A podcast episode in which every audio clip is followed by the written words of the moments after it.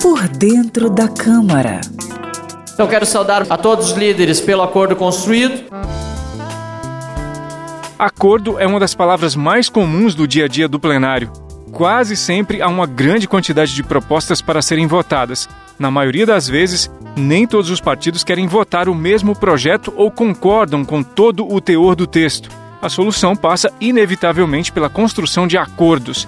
Muitas vezes, tratam da modificação no texto, a inclusão ou exclusão de uma proposta na pauta, tudo para facilitar a tramitação de medidas que não são consensuais.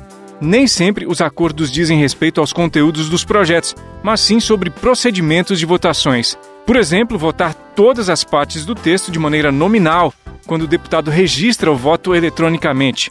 Sem acordo, muitas votações podem durar até a madrugada ou serem adiadas por meses. Por dentro da Câmara.